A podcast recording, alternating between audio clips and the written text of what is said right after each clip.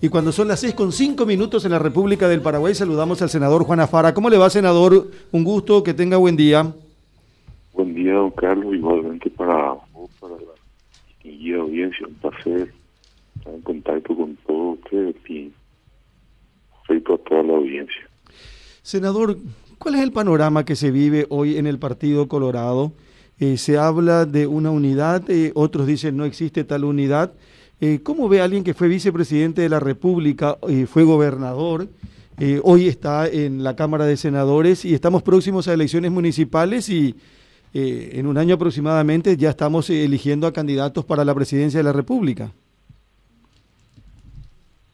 Yo sinceramente quiero decirte lo que se percibe en las, en las comunidades, algo que me, me alegra y me llena de, de optimismo, es que en las comunidades la- las unidades se dan fuertemente, la gente está trabajando, hay un entusiasmo, los candidatos eh, ganadores en los diferentes municipios están trabajando con, con quienes estuvieron compitiendo y, hay un, trabajo muy fuerte por, por llegar a los municipios de las diferentes comunidades de la República. Me toca recorrer constantemente, estar con toda la gente del interior y en donde visito, salvo algunas pequeñas diferencias, este, se está trabajando en unidad, Carlos, se está trabajando fuertemente en la unidad. Definitivamente desde el partido no se siente eso porque yo sostengo que la unidad, o sea, el gran motor de todo esto tendría que darse desde nuestra casa partidaria y cosa que no, no se da. Así que eh, eso ya pasa hoy a un segundo plano, reitero, porque en las comunidades la gente quiere ganar su municipio, nuestros candidatos trabajan, tuvieron esa esa gran este, ese gran deseo al, visitarse, al conversar en las comunidades y fortalecerse para poder ganar los diferentes municipios. Claro, ese es el panorama hoy con relación a las municipales, pero creo que el panorama va a cambiar cuando hablemos de las generales. Hugo Velázquez ya decía y coincide con usted eh, que el sitio no es la residencia del expresidente de la República. Eh, Lilian Samaniego decía de que no hay conducción en la Junta de Gobierno del Partido Colorado. Sin embargo, eh, el propio Aliana dice, no importa dónde sea, lo importante es que estemos todos juntos. Por eso, si hoy se tiene que hablar de unidad colorada, ¿Existe o no existe para Afara? Para mí hoy no, no, no, no. Quiero que te vaya a la, a la Junta de Gobierno y si realmente existe ese movimiento, ese, esa conducción, ese gerenciamiento de estar con todos. No, no se, no se ve eso. Hoy se va la gente a mostrar quién lleva a, a la casa de un líder de un movimiento este, y, no es eso, eso no debería de ser así, pero respeto mucho porque yo tengo siempre la premisa de respetarle a todos, cada uno hace y a la manera en que cree, pero lo, lo real tenía que ser desde la casa la conducción de este gran trabajo de las municipales, de unidades, dinamizarle a todos los diferentes candidatos, de estar organizando las delegaciones, trabajando. Ese es el partido y eso no se ve hoy, don Carlos. Pero, y lo que hace Cartes no es como para aplaudir cuando él se encarga de aglutinar al Partido Colorado a representantes de diferentes sectores que incluso tenían muy malas relaciones en los últimos tiempos. Ya, para, para mí no, Carlos. Para mí no. Yo respeto mucho lo que hace el señor Horacio. Pero para mí no es así.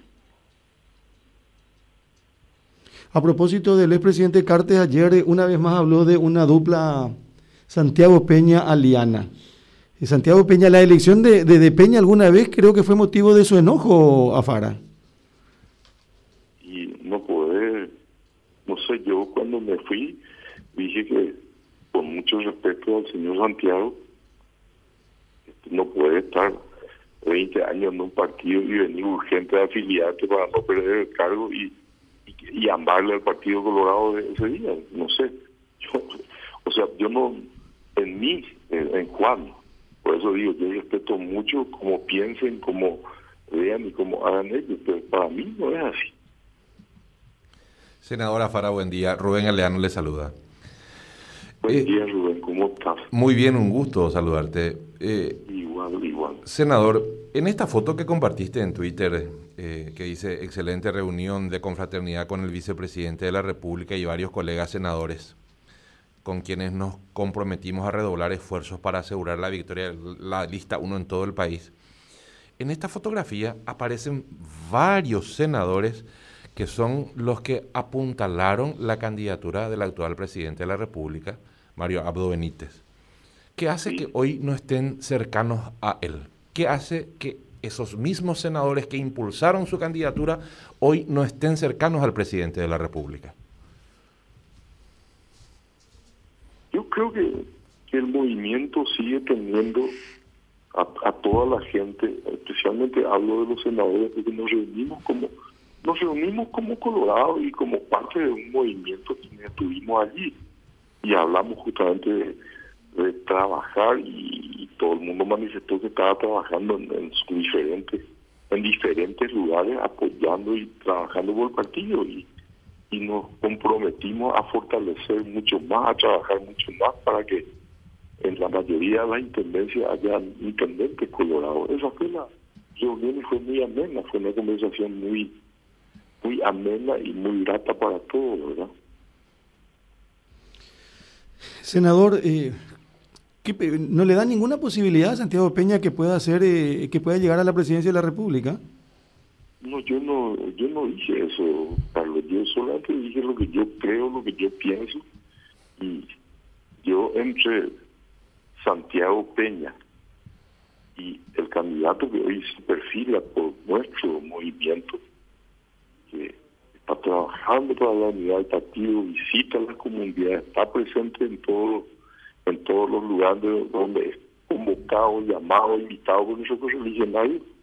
Yo siempre voy a, este, para mí, entre el vicepresidente Hugo Velázquez y Santiago Peña hay una, una gran diferencia. ¿Usted ya tomó esa decisión? Yo ya tomé la decisión. Hugo Velázquez es mejor candidato colorado que Santiago Peña, senador, en consecuencia. Por eso, con todo respeto a todos los que piensan diferente, para mí sí, pero eso se va a ver más adelante. Eh, Hugo manifestó su deseo de ser y dijo, voy a salir a trabajar por la lista uno y lo está haciendo. Eh, lo está haciendo, no convoca a nadie en su casa, sino se va él a la casa a visitar, se va a las diferentes comunidades se va a las reuniones coloradas, pide el voto para los candidatos. Eh, creo que esa es la actitud y veo y lo acompaño en donde puedo. De paso, hoy el cumpleaños de Hugo, vicepresidente, así que le hago llegar un deseo de mucha salud y mucha fuerza. Senador, nos, adherimos a tus saludos al, al, vicepresidente de la República por su cumpleaños aquí de la mesa pero quisiera retroceder un poco en lo que le dibujabas como perfil de ambos candidatos a Carlos. Por un lado, hablas de un dirigente que conoce las bases, que recorre, eh, que está en contacto, que aglutina, que articula. Te referías al vicepresidente Hugo Velázquez. Y por otro, por otro lado, eh, hablaste de que Santiago Peña no llena esos requisitos dirigenciales. En términos sencillos, vos seguís manteniendo, como lo dijiste en algún momento en las elecciones anteriores, que es un candidato impuesto, eh, Santiago Peña. Cuando uno es funcionario alguien, ¿qué confianza puede tener? No sé, por eso digo, para mí, yo respeto mucho lo que la gente pueda pensar o decidir, pero hubo un dirigente independiente, un hombre que trabajó por el partido, viene de las bases trabajando, conoce a, la dirigencia partidaria, es un hombre, reitero, de partido. Eso nomás es lo que yo, ahí es donde yo tengo una preferencia por, Hugo Velázquez. Cuando decís funcionario, ¿te referís a que es empleado de las empresas de Cartes, de Santiago Peña? Y, vamos a, decir, va a seguir o sea, es así, no no podemos decir que no, no es, ¿verdad? Ustedes pueden demostrarme que no es.